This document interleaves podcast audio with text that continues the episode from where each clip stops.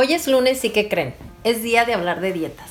Uno de los objetivos de los lunes es ponernos a dieta. ¿Te ha pasado?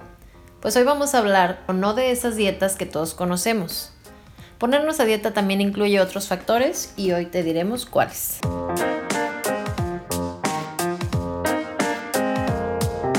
Pues es un gusto de nuevo poder saludarles hoy. Y fíjate, Araceli, eh, quiero compartir también con quienes nos escuchan. Este tema me resultó muy complicado. Eh, me di cuenta cuando lo estábamos preparando de que había algo en mí que, se resistía eh, y aparentemente no le encontraba ni pies ni cabeza al tema. Más me di cuenta que tiene que ver más con mis hábitos alimenticios y creo que el enfoque que le decidimos dar hizo que también me resultara interesante. Fue un tema que disfruté mucho cuando lo preparamos. ¿Tú cómo estás? Te cuento que hoy me siento muy contenta. En la mañana estuve en un desayuno con algunas amigas y me di cuenta de lo importante que es este tema. Aparte que pues estoy retomando mi dieta, entonces me, me, me queda como anillo al dedo hoy el tema. y bueno, aprovechemos que hoy es lunes y hagamos de esto una tarea para los lunes y para todos los días que nuestra dieta no sea solo de los lunes o de inicio de año, que también es algo que constantemente, o bueno, cada año o cada inicio de año nos pasa. Pero a ver, decíamos que, pues no nos vamos a enfocar solamente en las dietas alimenticias. Eh, ¿Qué pasa también cuando necesitamos, o no sé si ponerlo como una necesidad, pero quizás sí como algo muy conveniente, hacer dieta de, de otras situaciones, de personas, de actitudes. Porque también creo que el estarnos intoxicando, si, si nos enfocamos en este contexto de la dieta, si, si, nos estamos intoxicando de situaciones que no nos agradan del todo, pues terminamos angustiados, cargando cosas. Con dolor de estómago. Ajá, porque eh, está muy, interesante cómo el cuerpo manifiesta, ¿no? Todo lo que lo que nos guardamos, todo lo que cargamos, todo lo que nos comemos. Nos comemos o nos tragamos a veces. ¡Jau! Eso está dolió, ¿no? Sí, exactamente a eso nos referimos el día de hoy cuando decimos ponernos a dieta. Por ejemplo, ¿qué pasa cuando nos relacionamos con personas negativas? Gente que constantemente se está quejando, que es muy pesimista, que ves cómo hace juicios de otras personas o de sí misma, cómo se dedica a criticar. Y lo que dirán cuando nos damos la espalda de nosotros. Esa es una.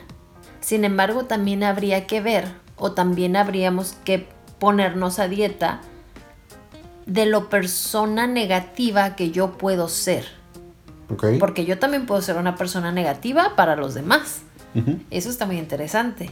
Y está quizá entre comillas difícil de ver o conveniente de no ver. Más bien, pero curioso, porque esto es precisamente lo que de lo que trata aparte este, este programa, el estar en contacto con mi manera de ser, con mi actitud, con mi manera de mostrarme o de compartirme con los que me rodean, eh, pues me permite también darme cuenta cómo puedo yo estar siendo, hablando de este contexto nuevamente, pues tóxico para, para el que me acompaña. Claro. Fíjate, otra de, de las cosas de las que nos podemos poner a dieta son de esas actitudes innecesarias que a veces también experimentamos.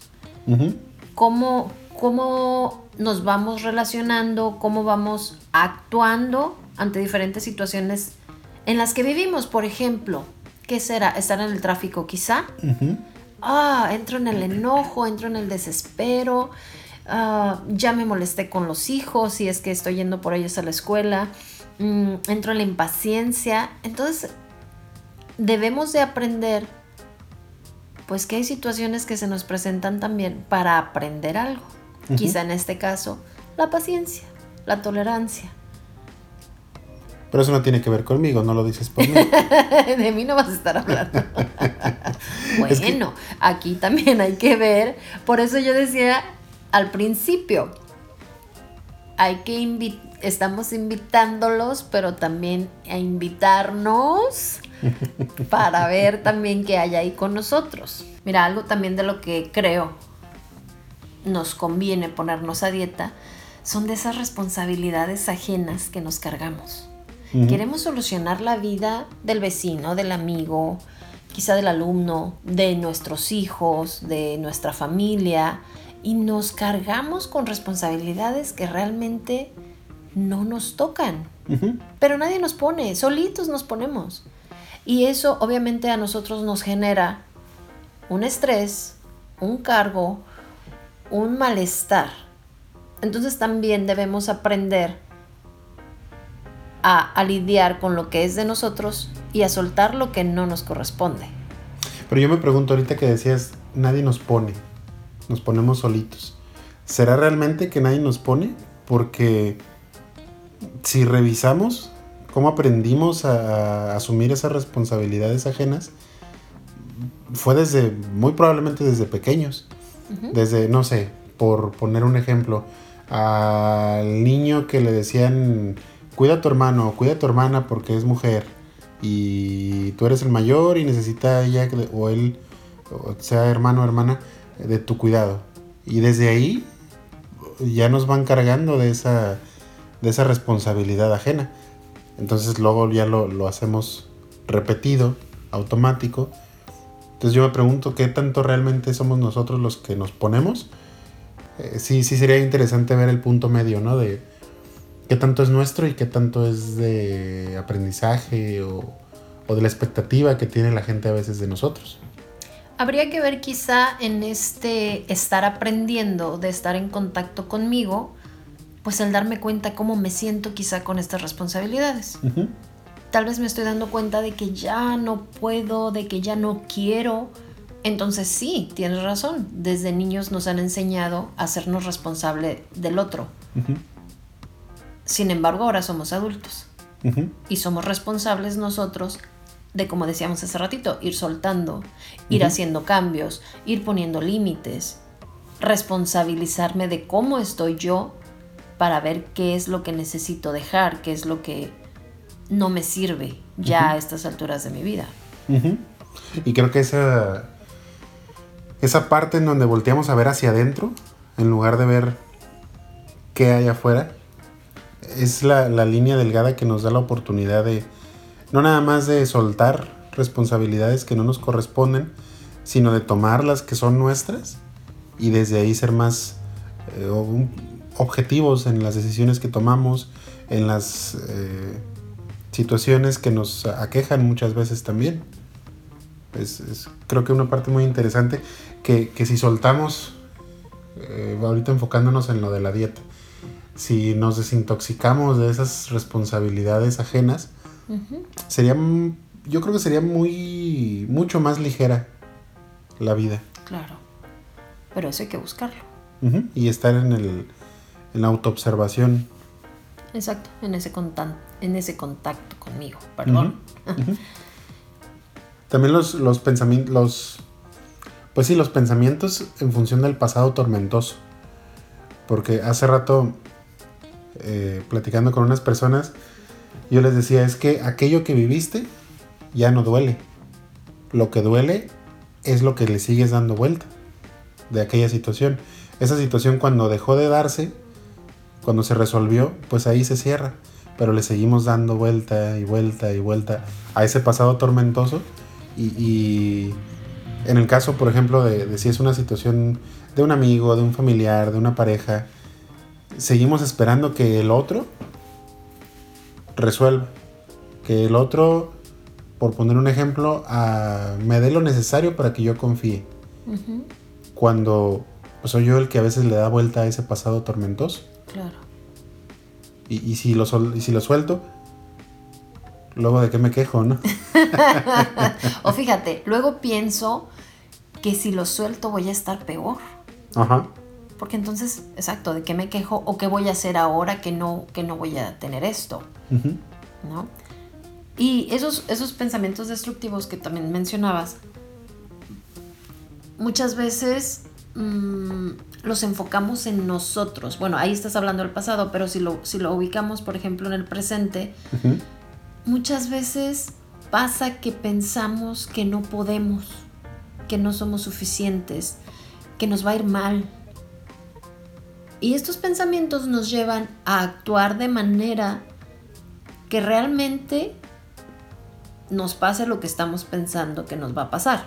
Esto ya parece trabalenguas. Pero entonces vamos a actuar de, de, tal manera que los resultados que obtengamos pues son los que nos van a hacer sentir de diferente forma, ¿no?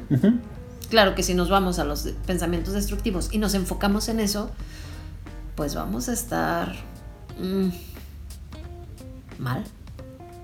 Angustiados, estresados. Enojados. Enojados. Desesperados. Y es como esa profecía autocumplida que muchas veces se menciona, eh, que es como si atrajéramos todo eso que, negativamente estamos eh, pensando o destructivamente estamos maquilando en la cabeza y luego efectivamente, como decías ahorita, pues se confirma cuando algo así pasa.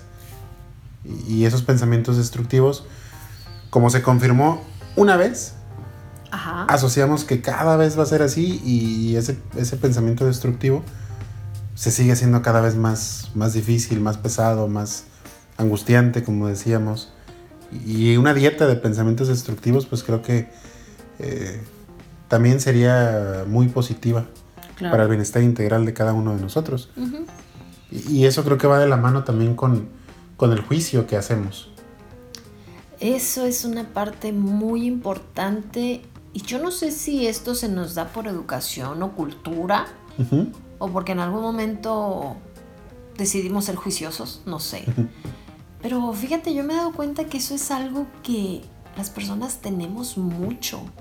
Creo que sí habría que trabajar mucho en ello, porque es algo que, en mi opinión, lastima, daña, eh, limita.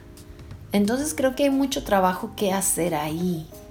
Por ejemplo, ah, hay un término que ahora es, no sé si es moda o, de actualidad, se llama sororidad, que va en relación a ese respeto de entre mujer y mujer.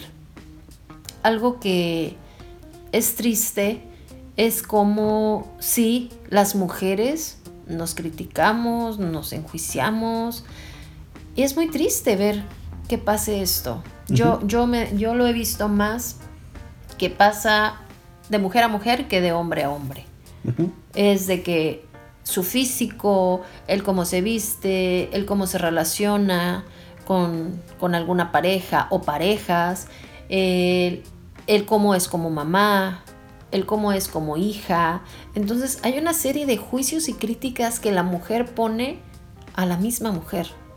Y eso es muy triste. Creo que esa es una parte muy importante para ponernos a dieta o para desintoxicarnos de esos juicios. Claro que podría haber otros muchos. No sé si tú como hombre has identificado eso en los hombres también. O igual mismo en la mujer, de mujer a mujer.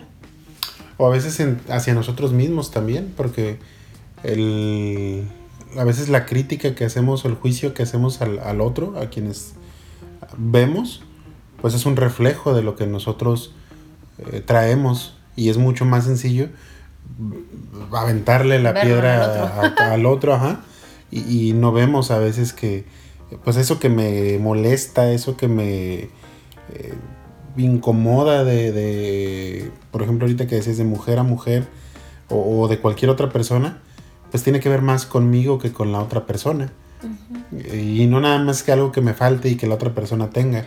A veces es algo que yo mismo, más allá del físico, más allá de, de, cuestiones más tangibles, pues a veces son cosas que yo mismo eh, puedo, sí, a lo mejor carecer, pero más a nivel emocional, a nivel eh, psicológico eh, o, a diferente, en diferentes planos que me va a checar en el otro y me va a chocar. Ese juicio es no nada más hacia afuera, también hacia mí. Hacia adentro. Y también, como decíamos hace ratito, es ver, pues, cómo lo aprendí, cómo aprendí a estar en ese constante juicio hacia mí, hacia el otro, hacia mi pareja, hacia mis hijos, hacia mis papás, y hacia pareciera colega. hacia los colegas y pareciera que no nos cansamos de juzgar. Claro, es que es bien fácil. Claro. Eso es muy fácil, se nos da, pero sí rápido. Y lo curioso, fíjate que en diferentes filosofías, sean espirituales, sean eh, prácticas de vida, se maneja mucho este tema, el no juzgar, el aceptar al otro, incluso en, la clínica pues lo, trabajamos mucho con pacientes, el, el cómo quedarnos con lo que hay, aceptar que, respetar. que mi realidad no va a ser igual que la del otro. Y desde ahí pues ir trabajando esos juicios. Aún así, aunque se hace tanto énfasis en no juzgar, pues sigue siendo algo que nos, nos daña también, nos angustia, nos, nos contamina, nos intoxica. Entonces el ponernos a dieta de, esos juicios, pues es otro, otro factor para aligerarnos la vida. Claro. Que nada nos costaría, ni mal nos caería. Ni mal nos caería, tienes toda la razón. ¿Y qué me dices de las quejas o de la queja? Vivir en la constante queja, ¿cómo nos hace sentir vivir en la constante queja? Y que a veces ni cuenta nos damos, ¿eh? Muchas veces es como, ay, es que me siento mal, me duele, es que me duele la cintura, por ejemplo. Y cuando no es la cintura, es el brazo, es el pecho, es la vida. La cabeza, la vida. Pero ok, puede dolerte lo que sea, pero ¿qué haces para cambiar? ¿Qué haces para mejorar? Claro que también es muy fácil quejarme. No me dan, no me escuchan, no, no me protegen, eh, no puedo, no tengo, no sé. ¿Qué más? y, también habría que ver cómo, cómo hacer eso, cómo hacer algo diferente, cómo ponerme a dieta de las quejas. También es ver para qué me está sirviendo quejarme. Si yo veo que cuando me quejo y me quejo y me quejo, obtengo algo, directo o indirecto, eh, como sea, pero obtengo algo, sea atención, sea lo que sea, dinero. Incluso a veces ya es el, el hábito mismo de quejarme ya, ya si no lo hago a veces me da insatisfacción. Y es como, ¿qué me falta? ¿Qué me falta? Entonces a veces es como ese mismo hábito nos mantiene en lo mismo y esa es la gratificación, ese es el, beneficio, entre comillas, de, la queja, la queja misma. Es paradójico, pero así funcionamos a veces. No nos damos cuenta que las cosas no nos sirven o no nos sirven para algo que nos dé bienestar y lo seguimos repitiendo. Claro, pues es que eso es lo más fácil. La ventaja de ahora, pues podemos aprender, podemos empezar a, revisarnos, a ver, me quejo, ¿de qué me quejo? ¿Para qué me quejo? Y quizá también podemos preguntar a quienes están a nuestro alrededor. Y eso nos puede ayudar para, para identificar, ¿no? En qué, en qué nos estamos quejando, de qué nos estamos valiendo cómo es que nos está funcionando, entre comillas. Y desde ahí partir para mejorar, buscando este bienestar del que hablamos, ¿no? Y también habría que ver, ok, dejo de quejarme, dejo de cargarme de juicios ajenos o propios, eh, suelto los pensamientos destructivos sobre el pasado tormentoso o sobre mi presente, suelto responsabilidades que no me tocan y luego ¿qué hago? ¿Cómo me pues alimento sanamente? Pues es que a eso vamos precisamente, ¿de qué me voy a alimentar ahora? ¿De qué me voy a, a valer? Pues de todo lo contrario. Así de sencillo, de todo lo contrario. ¿Y cómo se hace eso? Nos van a preguntar. ¿Cómo se hace eso, Orlando Pérez?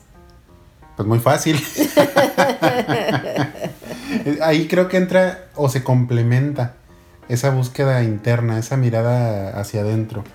Eh, porque entonces si nos enfocamos en lo que nos da bienestar, en lo que nos da alegría, en lo que nos da paz, tranquilidad, creo que si nos llenamos de eso, de esas situaciones, de esas actitudes, de esas conductas, de esos vínculos también, porque pues esto no nada más es a nivel individual, también es en el cómo me relaciono con los demás.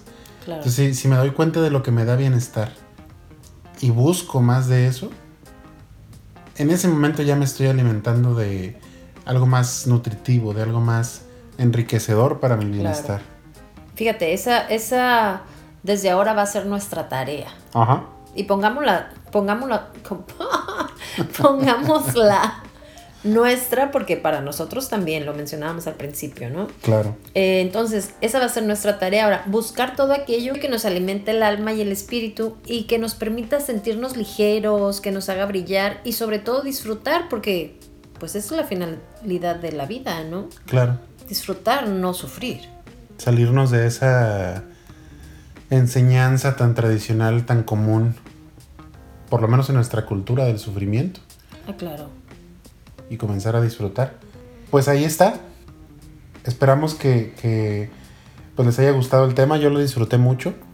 Eh, a, partir de ahora, pues habrá que aplicar esta dieta. Eh, pues dentro de esa dieta, ahora saludable, pues no, no podemos dejar de lado la invitación para que se suscriban al podcast y nos sigan en redes sociales. Eh, hablando del programa, pues nos encuentren como en contacto conmigo en Instagram y en Facebook. Y pues de ahí están los enlaces a nuestras páginas, personales también para que nos regalen un like.